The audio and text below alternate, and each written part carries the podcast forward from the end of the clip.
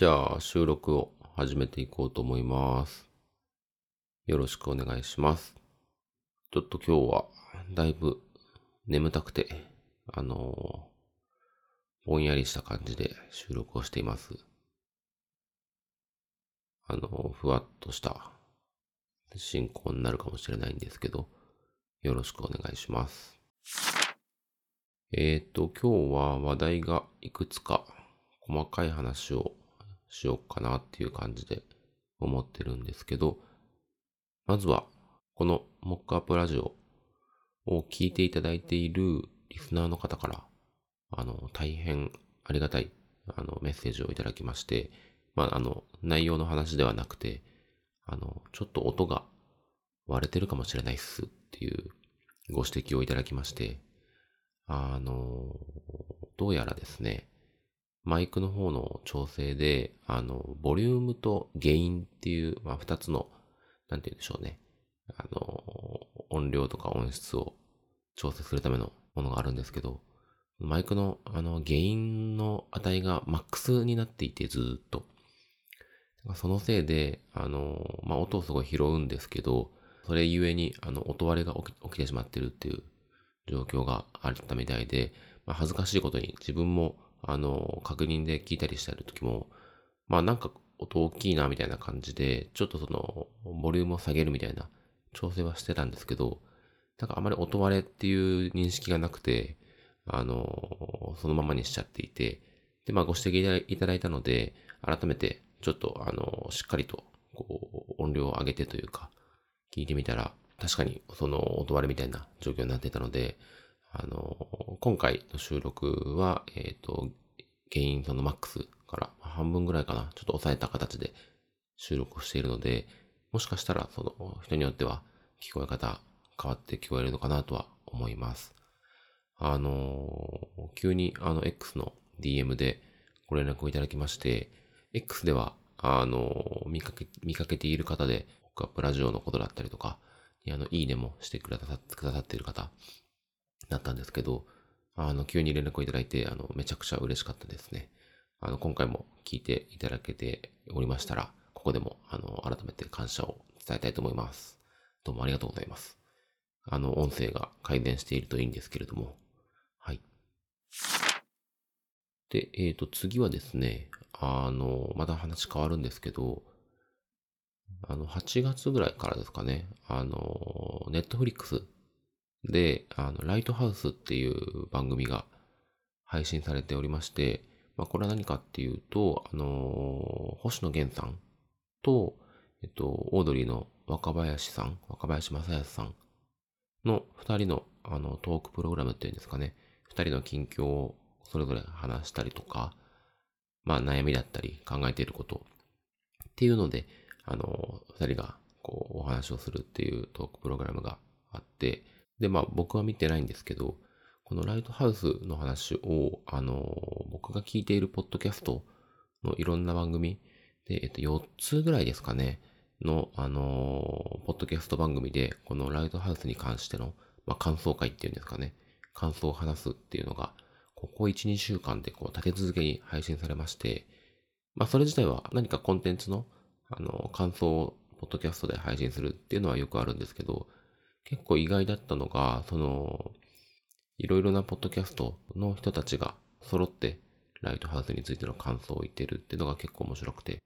まずは、ゆとりっ子たちのたわごと、まあ、ゆとたわっていう、あの、ポッドキャスト好きな方はご存知な人も多いと思うんですけど、あの、女性二人がパーソナリティを務められている、すごい人気のポッドキャストでも出てきましたし、あとは、あの、たまにデザイン FM っていう、これもあの、デザインとかやってる方で、ちょっと雑談系ポッドキャストが好きな方は知ってる人多いと思うんですけど、あの、たまにデザイン FM っていう、ポッドキャストでも紹介されていましたし、あとはあの、カラビナ FM っていう、これはあの、名古屋出身の二人の、あの、エンジニアの方かな？がやっている、あの、比較的新しいポッドキャストで、これもまあ雑談系というか、いろいろな話題を、あの、毎回展開されている番組なんですけど、まあこれでも紹介されていましたし、あと最後に、えっ、と、大和田発声練習っていう、これはあの、僕の友人でも、あるソフトウェアエンジニアをやっていたり、いろいろな活動をされている、あの、純木さんっていう方の、あの、一人で喋っているポッドキャストで、えっ、ー、と、ライトハウスについてこの間研究されている回があって、なんかこう自分的にはいろいろと毛色の違う番組を聞いているんですけど、で、実際いつもそれぞれの番組であの話題にしていることっていうのは、まあ、結構違うっていう印象があるんですけど、その4番組がこう共通してライトハウスを取り上げてるっていうのがまあ、なんかそれが面白いなっていうふうに思ったりしましたね。それぞれ聞いてる人たちがこう視点もやっぱり違っていて、こう、まあ、異性から見た2人の話に関する感想だったりとか、あと結構年が離れている年下の人から見た感想だったりとか、あるいはまあ同年代、まあ同年代っていうのもちょっとだけ年は違いますけど、ある程度近しい年代から見た二人の話っていうような形で、結構その、ポッドキャストのそれぞれによって、えっ、ー、と、視点が違うっていうのも、こう聞いていて面白かったなっていうふうに思いました。まあなんかそういういろんなこう、世代とか、まあ、性別しかり、えー、属性っていうんですかね。っていういろんな人たちからこう聞かれて、で、その聞いた人たちが何かこう感想だったりとか、ちょっとこう自分も何か言いたいっていうふうに思えるっていうのは、なんて言うんでしょうね。すごくこう、いいコンテンツなんだろうなっていうふうに思って。って言いながら、まあ、あの、僕はまだ聞いてないんですけど、っていうのと、おそらく聞かないんですけど なんか、こう、機会があれば、あの、聞きたいなっていうふうには思いました。で、えっ、ー、と、次の話題としては、えっ、ー、と、まあ、サービスの解約の話をしようかなと思ってます。えっ、ー、と、最近、あのうちの家族で、あの、サブスクとかね、そういうサービス関係の見直しをしまして、えっ、と、まあ、これは、もうあんまり使ってないかなっていうサブスクだったりとか、あと、こう、夫婦でそれぞれ、まあ、便利だから入っていたけど、まあ、どちらか片方が契約すればいいかな、みたいなものとか、っていうのをこう少し整理をしていたんですけども、で、まあその中で、えっ、ー、と、もう完全に使ってないし、これ何、ちょっとお恥ずかしながら何年もこう月にこう数百円ずっと払っちゃってたみたいなサービスとかもあって、こうそれを解約したんですけど、まあ一つそれの中で、某携帯電話サービスの中で、えっ、ー、と、ちょっともう使わないものがあったので解約しようと思ったんですけど、それがなかなかこう解約がしにくくて、まあ、まずですね、こう、インターネット、ネット上での解約ができないんですよね。まあ、いろいろと調べて、まあ、その調べるのも結構苦労したんですけど、調べて調べて、まあ、結局できないみたいな話になって、やっぱそういうのって、その、ショップに実際に出向いて解約してくださいみたいな風になっていて、まあ、まあ、もともともそういう契約っていうか、そういうルールなので、まあ、それはもうしょうが、しょうがないなっていうことで、あの、ショップまでまあ、まず予約が必要なんで予約をして、えっ、ー、と、ちょっと解約したいんですっていう話をして、あの、お願いしたんですけども、まあその手続き自体がですね、もうあまりにも一瞬で終わって、あの、まあ一瞬で終わったこと自体はありがたいっていうか、まあ、あの、良かったんですけど、もうちょっと時間かかるかなって思ってたんで。ただ、その、これだけ一瞬で終わるんだったら、それこそもうネットで完結して、あの、契約も解約もできるといいなっていうふうに、まあ、すごい思っちゃいましたね。あの、まあ、なんて言うんでしょう。おそらくその対面でその本人確認をするっていうことが結構自分、僕が思っている以上にそのサービス提供側としてあの必須のことなのかなっていうのをちょっと想像したんですけど、初めにこう免許証で本人確認するみたいな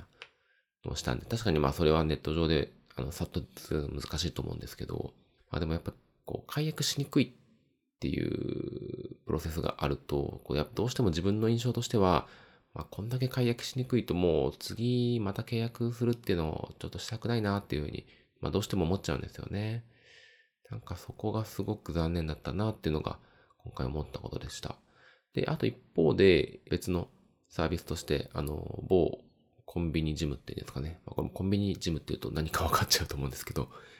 もうあの、結構使ってたんですけど、これもちょっとまあ、いろんなサブスクを見直す中で解約しようかなっていう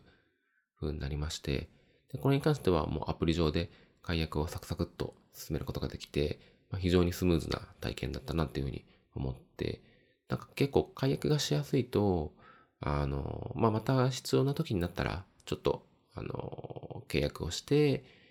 使わせてもらって、で、またこう使わなくなったら、こう解約して、みたいな形で、結構自分の状況に応じて、いいタイミングで契約して、いいタイミングで解約するみたいなことができるなっていうのが、だからその契約、解約のしやすさ自体が、そのサービスの魅力というか、一つ使う理由になるなっていうのを改めて感じましたね。なので、あの、まあ、携帯電話系のサービスとか、あと何でしょうね、ちょっとパッと思いつかないけど、まあ、どうしてもこう対面だったりとか、電話をしてとか、っていうことが必要なサービスとか多いと思うんですけど、何かこう、契約解約のしやすさっていうのがもう少しこう、スムーズになるといいなっていうのを思った次第です。はい。じゃあ今日はそんなとこですかね。ちょっとバラバラとした話だったんですけど、えっ、ー、と、マイクの音割れをしてしまっていた問題ということで、あの、原因をちょっと調整したので、今回音がこう向上してるとちょっといいなっていう話と、えっ、ー、と、あとみんな何かライトハウスっていう番組見てるなっていう話と、最後に、えー、とサービス解約のしやすさについての話っていうのをお話ししました。はい。じゃあ今日はこれぐらいにしておきます。今回も聞いていただいてありがとうございました。ではではまた。